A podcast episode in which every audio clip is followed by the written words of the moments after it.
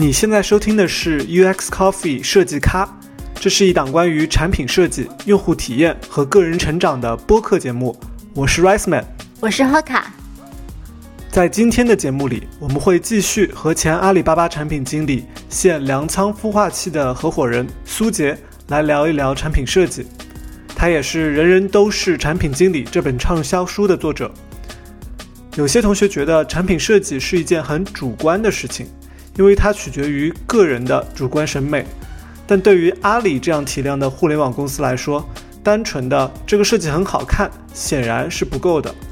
那么阿里巴巴是怎么去评价一个设计的好坏的呢？在产品经理看来，什么才是好的用户体验呢？我觉得最根本的标准还是看是否达到了预先的目标吧。就是你在做之前，其实会设定一些目标。嗯，举个例子，比如说你会设定一个目标，叫做这个页面的跳出率降低多少个点，或者说这个页面上你要重点强调把用户引导去点哪些点哪些子页面，呃，然后看一下数据是不是达到了。呃，就是这这种目标会做预设嘛，然后就是看，呃，你上线以后是不是达到了目标，这是一个非常客观的评量呃评价，然后再有一种评价我们会做的，其实就是我们会做一些用户的，呃，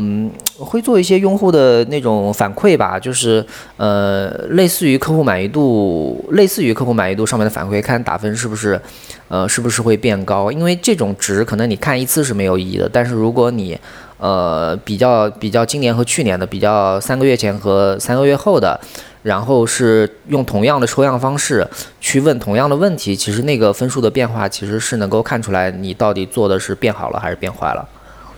嗯，这也是一个办法。嗯嗯，我觉得看指标这个事情，有的时候就是没有那么像像你说的那么直白。就比如说，我们想要降低某一个页面的跳出率。提高提高一个东西的，比如说点击率，呃，有的时候是你你你，比如说提高了一个东西的点击率，又降低了另一个东西的点击率，啊，是是是，提高了呃降低了这个页面的跳出跳出率，但是到了下一个页面，用户结算的这个页面，用户跳出率又升高了，嗯，那怎么样子就是综合来，你们会怎么样子来综合评定这件事情呢？对，所以这个就是一开始设计这个目标的一些。呃，好坏了，对吧？就是对设计目标的好坏了，就是肯定不能为了追求某一个过程目标去伤害最终的那个结果目标嘛。嗯，其实对阿里来说，对这种电商公司来说，哈，如果他最终看结果目标的话，其实还是看那个成交吧，就是你最终不能伤害成交啊。啊，当然，当然到了到了呃后面几年之后，其实。对成交的强调可能也没有那么重要，就是他会认为成交依然是过程目标，但这个就是会有一个阶段性，就是其实是设计目标的时候会有一个，就是当前这个阶段我们可能最看重的目标是什么。嗯，因为因为比如说，就是会很会有很很明确的公式嘛，比如说结就是那个成交，对吧？成交这个金额它可能会等于什么进来的 PVUV，然后乘以什么一个转化到 detail 页面的，就是转化到商品详评页面的那个转化率，啊，然后再会乘以一个什么率，然后再会乘以一个客单价，然后再会乘以一个什么复购。啊，就是就是它是一个很明确的嘛，所以你做每一次设计的时候，你做每一次改动的时候，嗯，其实你是，呃，如果如果做得好的话，应该是在通盘的这个大公式里面去看的，你可能不能因为里面的某一个因素提高去，去降低其他的嘛，因为这样的话，嗯，虽说在大公司里面可能会有一点难以避免啊，就是。嗯，就是怎么讲呢？就是有可能，我举个简单的例子，就是有可能会会用一些诱诱导点击的方法，那么你提高了这个页面的转化率，也许你对最最终的成交是一点一点一点帮助都没有的，因为后面进去以后发现被骗了，然后那个转化率就低了嘛。那那那那肯定肯定就是呃，怎么讲？就是嗯，在大公司里面分到某一个部门的时候，他很有可能分到某一个人的时候，他很有可能会做这样的事情。这个我觉得在大公司中是很难避免的，但是。嗯，这这个真的很难避免，但是就是一个是看，一个是看这个部门的这个人，这个他的按阿里的话来说，就是他的价值观好不好。因为因为阿里会做很多这个这种这种这种我们为什么要做这件事情的一些一些一些宣导嘛，我觉得大家可能有很多人心里面是会有这个底线的，有很多人心里面是会有这个底线的。然后另外一个可能就是看这个上面的人他对这个呃 KPI 啊，对这个指标的分解是否合理，然后他是否会意识到这种问题，然后去想办法去避免这种这种指标。嗯，因为。嗯，我我可以再举一个非常生动的例子，就是我当时在阿里负责，呃，我当时在淘宝，淘宝负责呃一个呃鞋类垂直类目，我负责鞋类的垂直类目，对，然后当时的运营呢是这个按类目来分的，所以跟我搭档的那个运营他就要他的最最大的 KPI 是鞋类，就是鞋类这个类目的。呃，成交额它是最大的 KPI，然后当时鞋类里面有一个很重要的客户是阿迪达斯。阿迪达斯，然后在我们在做一次大型促销活动的时候，然后，呃，他就想让阿迪达斯来做促销，去提高他的那个成交额。那怎么做呢？他就他就想说，阿迪达斯买，呃，买阿迪达斯的鞋可能会送一条什么什么这个什么运动的什么手环，呃，这个绑绑在手上的带子啊，或者甚至送一些阿迪达斯的 T 恤啊什么的。然后他就给我提需求，说说能不能把这些赠品的交易额也都算成这个。呃，活动的交易额，然后就给我，然后就给我挡回去了，然后就给我挡回去了，因为，因为这个就是对他的 KPI 是有利的，对不对？就是对他的鞋类 KPI 是有利的，因为他他如果这样可以做了，那他将来做所有的什么阿迪、耐克、什么 New Balance 的这种促销，他都可以让他们来送那个。就是呃不叫送啊，其实是说呃可能优优优惠购买，就是去买其他类目的东西，然后然后算作这个鞋类的呃成交额。但是这个如果我站在整个淘宝的角度来说，这毫无意义嘛，对吧？你把别的类目的交易额算成你的，这个对淘宝来说毫无意义。所以这个其实就是一个局部和整体的矛盾了。这个就靠对。就反正 靠大家的意识，然后靠这个呃把控全局的人能不能及时的阻止这种事情。嗯，考验每一个产品经理的道德感。对对对，因为因为你满足了他，你你你用了开发资源，做了一件对整个公司毫无意义的事情嘛。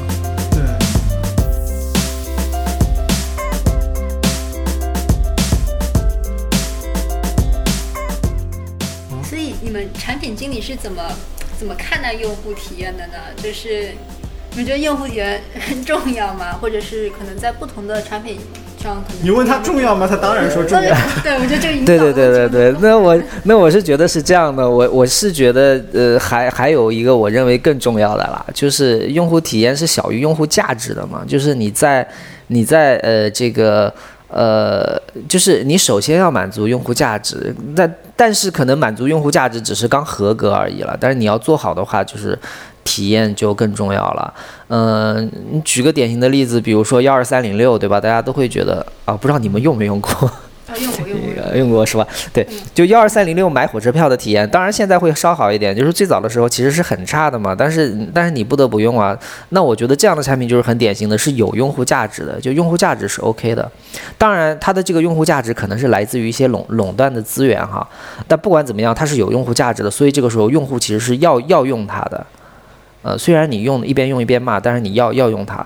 但这个是要大于用户体验的，就是。这个是基础，如果没有这个，呃，汪谈用户体验的话，其实我觉得是没有意义的。就我举个例子，比如说，嗯，呃，很舍本逐末的话，如果你在商品的详情页面上，哈，你把收藏的那个操作做得非常的醒目，或者说非常的吸引买家的眼球，但这个时候也许对用户价值是有伤害的，也许对用户直接购买的转化可能是有伤害的。那这个时候其实就是舍本逐末了，就是我觉得就是可能价值是基础，然后再是体验。当一个行业或者说一类产品，呃，在刚出来，就是这个这个这个市场刚形成、刚出来的时候，可能这个时候大家的价值都还没有找准，或者都还没有充分满足的时候，这个时候可能是要，呃，是要把这个价值先做好。但是，呃，如果这个市场这个这类产品已经相对成熟了，其实大家价值都满足的很好了。这个时候，体验就变得非常重要了，因为这个时候大家价值都已经 OK 了，就是那个基础大家都已经有了，所以这个时候也许体验变得就更重要了。嗯，那说到这个用户体验的事情啊，其实我觉得在阿里，呃，我觉得在任何大公司都会有这样一个呃，我们说叫做嗯团队关系，就是说产品经理、设计师、工程师，然后可能在阿里还有一个很重要的角色是运营。嗯嗯嗯嗯，就是我觉得产品呃，我们之前的节目一直都是从设计师的角度去讲说，哎，作为设计师你要怎么处理好和产品经理之间的关系，对吧？就是产品经理是你的好伙伴，你要你要你要跟工程师跟产品经理做好关系。对对对。那从产品经理的角度，你觉得呃，你是怎么和工程师和还有特别是设计师处理好这种团队协作的关系呢？你会你碰到过什么比较？困难的嗯地方，你有什么建议给到一些就是产品经理，包括是设计师吗？嗯啊，那我送大家一句古话吧，叫做“晓之以理，动之以情，诱之以利，绳之以法”。我来分别解释一下什么意思哈。这这还有后面两段，就是绳之以法，我怎么都不知道。呃，还有两段。OK OK OK，我来分别解释一下四句话什么意思啊？第一句话叫做“晓之以理”，晓之以理呢，简单的做法就是你和他达成一致的愿景，或者说你有很充分的这个数据啊、调研啊，去证明你是对的，然后。就是我们相信，在互联网公司里，大部分人都还是理性的人啊，就不会有那种特别特别特别奇怪的人。对，就是你给他，你给他说服了啊，你让他信了啊，不管是从理念上，还是从数据上，还是从事实上，还是从价值观上，对你给他说信了啊，这个是第一个做法，晓之以理。第二个，动之以情呢？动之以情其实是说，呃。这个在中国的传统文化中，这个搞关系，这个还是很重要的。就是，呃，有的时候你和一个开发，这个，呃，你给他提一个需求，或者说他已经做了一半的需求，你说我要改，呃，这个时候他回答说你没空，或者说实现不了，还是说回答说我晚上加个班帮你做了，啊，这两个区别可能就在于你们有没有一块儿喝过酒，啊，你们有有没有一块儿这个这个抽过烟，你你是不是经常请他吃夜宵？对，可能就是取决于这个因素，所以这个叫动之以情，就是你跟他把关系给弄得稍微好一点，会有一些很多正式和非正式的方法。然后第三个叫做诱之以利，那诱之以利的话，比如说，呃，你作为一个一般来说产品经理都会是项目里面的相对而言还是有一些决决策权的人嘛，你是不是能申请到一些项目的奖金？啊，是不是能申请到一些项目的奖金？嗯，或者说。这个呃，比如你和其他部门在合作的时候，你可能这次要借用他的资源了，那么你是不是可以呃下一次或者说之前就在他那里存一点人情？嗯，这个我觉得也可以算诱之以利。然后最后一个绳之以法，就是说呃这个在做这件事情的时候，你对他的绩效啊，或者对他的这个呃评分考核有没有一些这个。呃，决策权或者不用决策权，有没有一些建议权啊？就是如果公司有这样的规则，呃，如果公司有有这样的规则，相当于呃，这这当然就说这个忌惮这个词不太好啊，就是就是就是可能有一些人在项目中，对他们互相之间可能还是会有一些忌惮的，说我不要得罪你，对吧？因为你对我的考核可能是有影响的，所以所以这个可能是绳之以法，那这个可能是需要公司的一些。这个这个政策啊，一些这个决策机制上可能会要有一些辅助，所以基本上就是这四个方面，我觉得都可以有帮助啊。感觉这四句话有点神，高度概括了。嗯，感觉要打出来贴在墙上。对对对，以后以后可以可以用，可以想一下看有什么招。对，呃，每句话就是虽然呃每都是四个字啊，但是说起来每每。每半句都是挺难做到的，就是对对对，嗯，不管是理啊还是情啊，你要包括你前面说要在那个那个人那里什么存人情啊，或者说通过一些什么申请奖金的方式啊，这种都是需要自己去努力是的，是的，积累的这种事情，对吧？是的，是的。嗯，那我们要不再多谈一谈关于呃，就产品经理跟设计师之间的关系吧？你在阿里做了。做了八呃八年吧，就是在你看来，就这么长时间段以来，你看到的你合作过的比较好的、优秀的设计师，给你是一种什么样的感觉？你觉得什么样的设计师是你比较喜欢的呢？啊，OK，嗯，我觉得一个是会站在会思考业务，就是会站在业务的角，就是他他的设计都都是有理由的，就他在给我讲他的设计的时候，他是有业务上的思考的，嗯，这个可能是第一点。第二点是我其实不太喜欢那种问我要解决方案的设计师。啊，当然，其实比较好的设计师他会不要解决方案，他会反复的问我你要解决什么问题嘛，对吧？嗯，对，他会反复的问我你要解决什么问题，我来用设计的语言帮你去解决。嗯嗯，而比较初级的设计师，他可能会问我要解决方案，他会问我，嗯，是要说你希望这个页面是一个什么样的结构，然后我帮你画出来，这可能就是比较初级的设计师了。就是，嗯，我其实是喜。比较喜欢配合的设计师，他能往前走一步，嗯，只是问我问问题，然后会帮我在业务上思考，嗯，可能喜欢喜欢这样的吧。嗯，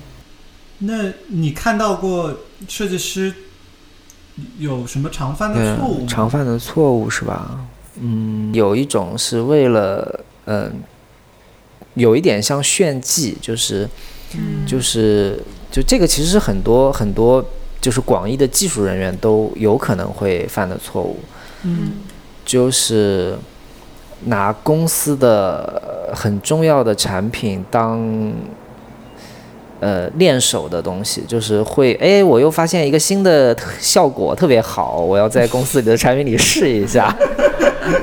对，这个其实，这个其实如果产品经理站在业务上的角度，会会觉得啊，你不要拿这么重要的来试，对你还是。对，或者说就是，嗯，对，就一个一个是这个，然后类类似的表表现就是，我想，嗯，我想把这个做的，嗯，更炫酷一点，但是可能会使得设计变成了一个时间上的瓶颈。嗯嗯，就是产品经理可能会想的会更加，呃，综合一点，就是特别是嗯早期版本的话，可能不就会觉得哦，设计就简单一点啊，就。就不要不要搞，不要为了一些呃，就是为了一些小数点后的加分去去影响整个产品的一些更重要的东西嘛，对吧？我觉得特别是早期，特别是早期，可能我作为一个产品经理，我会觉得就是在用户价值大于用户体验的这个阶段，嗯，可能会觉得真正优秀的设计师，其实他他应该也要体会到这一点，所以他给出的都是。呃，特别简单、快速、有效的一些解决方案，嗯，而不要去炫技，不要去做一些太过于就是去深抠细节的那些东西。那程序员这边也会有对，会有会有类似，会有类似，当然当然，所以所以这个可能是泛泛技术类岗位都会都会有这个问题，都会有的。对，其实产品经理自己也会啦，产品经理有的时候会觉得哇，我的这个我的这个规则设计特别精妙。呃，比如说一些什么对积分规则呀，一些什么这个等级换算规则啊，或者是呃什么邀请好友的流流流程啊，会觉得哇，我这个设计的特别精妙，我一定要这么玩。然后上线了以后，发现用户根本不会用。呃，对，会会有这种情况，产品经理也会有这种情况。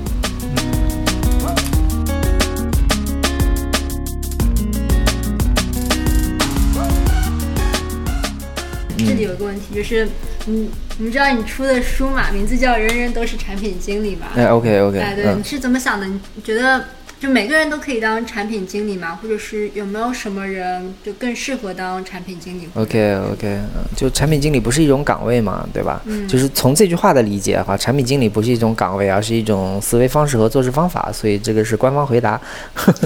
然后，对，就是就是他不是说的是一个岗位，那就是嗯，更关键点是这个思维方式是什么呢？这个思维方式，我觉得嗯，我现在把它总结成一句话，叫做用心听，但不要照着做。就是用心听，是对待问题、对待用户需求、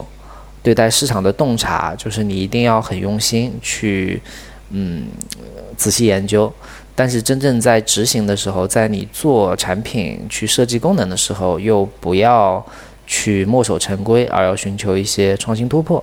啊，但是很多人，我觉得在这两种思维中，要么是有缺失，要么是都没有，因为你会发现有很多只会照着做的人，对吧？嗯，就是有很多人就是在公司里面，很多人可能会听命令，特别是在国内，如果在国企啊，或者是在一些那个大型的外企，就是在中国只是一个分公司的这种状态下哈，就是其实有很多人他是执行执行层嘛，就是会。呃，会只会照着做。那只会照着做这件事情呢？我觉得，嗯，在中在东方文化中比较比较麻烦的一点是，它是被嗯我们的一些传统文化去鼓励的，对不对？就你会听到这个君臣父子呀、三从四德呀，会有这样一些说法。然后在现在呢，其实还有很多年轻的父母以小孩听话为这个，他会认为是件好事。嗯，对，就是所以在这样的文化下，嗯，要突破只会照做，其实本身也挺难的。所以这是这是第一种，因为因为只会照做的话，这个社会的创新力就会大大的降低嘛。所以所以这是我刚才讲的这个后半句，就很多人是做不到的，是只会照照着做的。后半句是要不要照着做嘛？那前半句用心听呢，其实也是有很多人做不到的。就是就是我觉得最典型的一个现象就是网络暴力了。就你会发现，会有网络暴力的这种人，其实他们是不用心听的人。他们看到一个，比如说一个国家推出了一个什么政策，然后他们第一反应就是去喷，就是去，就是去呃骂，对吧？他们听到别人或者在工作中，呃，他们听到了一个呃跟自己想的不一样的方案，第一反应就是呃马上去反驳他，说你有什么什么不对。其实他根本不知道这个人背后的思考。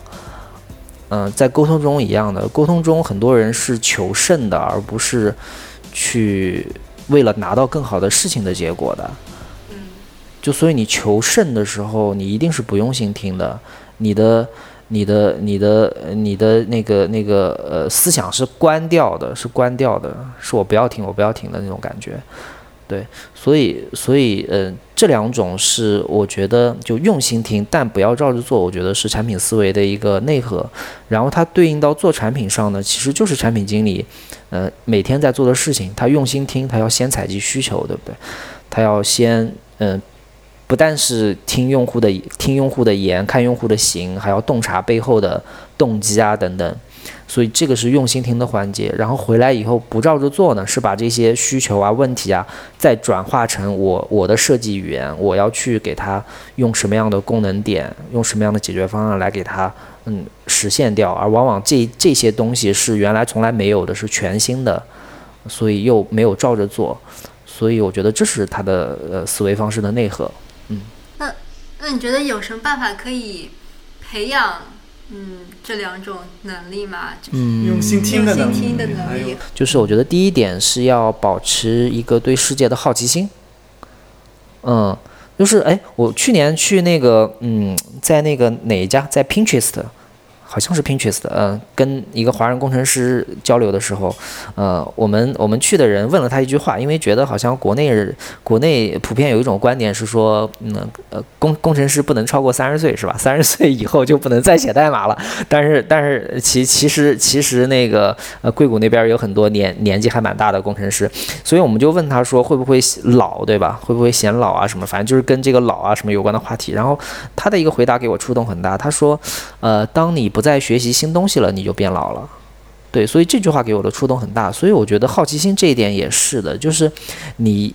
一旦不再对这个世界有好奇心，不再愿意尝试新的东西，其实你就说死了有点夸张啊，就是你就已经就你就已经已经那样了，就就这辈子就这样了，对。所以我觉得好奇心这个东西是不能丢的，就这个丢了就你就那样了，嗯。就所以这个是第一点，就是保持自己的好奇心，嗯，愿意去不断的还不断的去接受一些新的东西，去看、去听、去做一些原来没有没有碰过的东西。然后好奇心是第一点，然后第二点我觉得是去刻意增强自己的多样性，去刻意增强自己的多样性，就是呃你。你如果是一个很专业的设计师，当然你一开始的几年可能可以在专业上钻得很深啊，但是你钻得很深了以后，你就会发现会碰到瓶颈的。所以这个时候，呃，你会发现很多创新其实都是在，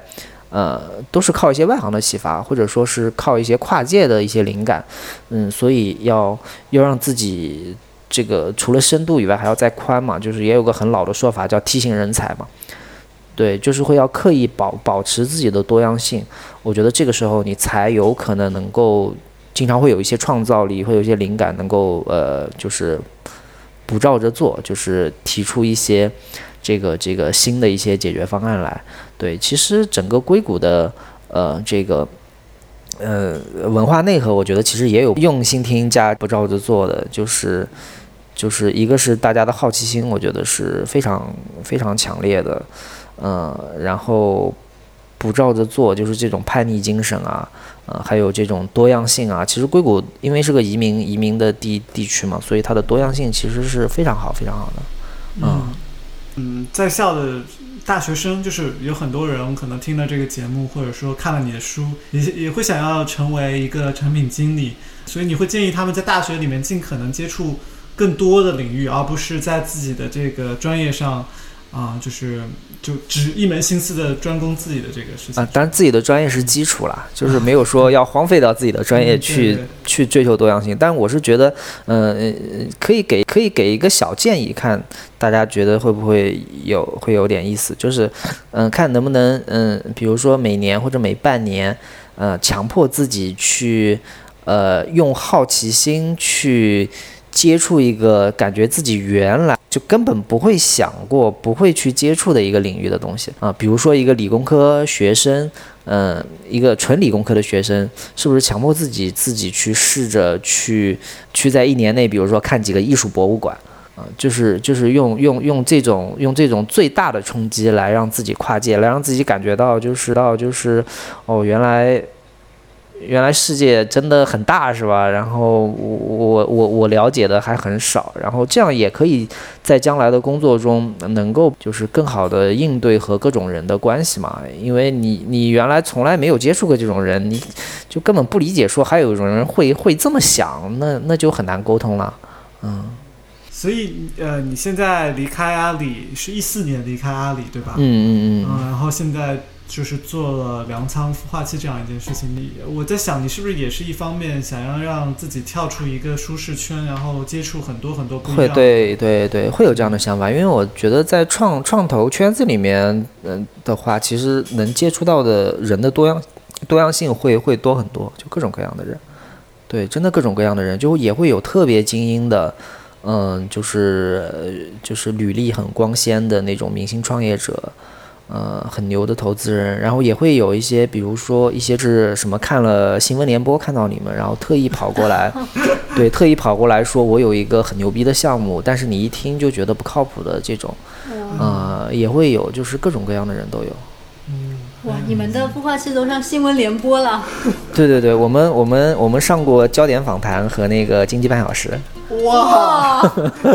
嗯，这看来是，呃，我我我们在国内离开很久，不是很了解这个粮仓孵化器啊。但是下一次回国可以可以去拜访一下。可以啊，可以啊，欢迎来杭州。感觉是不错的。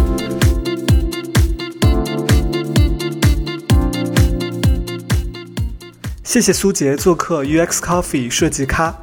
如果你是产品新人或是早期创业者。不妨可以去看看苏杰的新书《人人都是产品经理2.0》。在这本书里，苏杰用了大量案例，为大家梳理了把一个产品从无到有做出来的过程。下期节目，我们将请到谷歌虚拟现实团队的用户研究主管张金华来节目做客。VR 会是下一个大众消费级的计算平台吗？现阶段我们看到了哪些好玩的虚拟现实案例呢？做好 VR 的用户体验又有哪些意想不到的难点？这些内容我们会在下期和大家分享。谢谢你收听这期节目，你可以在苹果 Podcast、喜马拉雅 FM 以及网易云音乐的主播电台中搜索“设计咖咖啡”的咖来订阅和收听节目。你也可以在微信公众号和知乎上搜索 UX Coffee，U X C O F F E E 来找到我们，我们会在那里放出节目的文字整理版本。好，今天就到这里，我们两周后再见。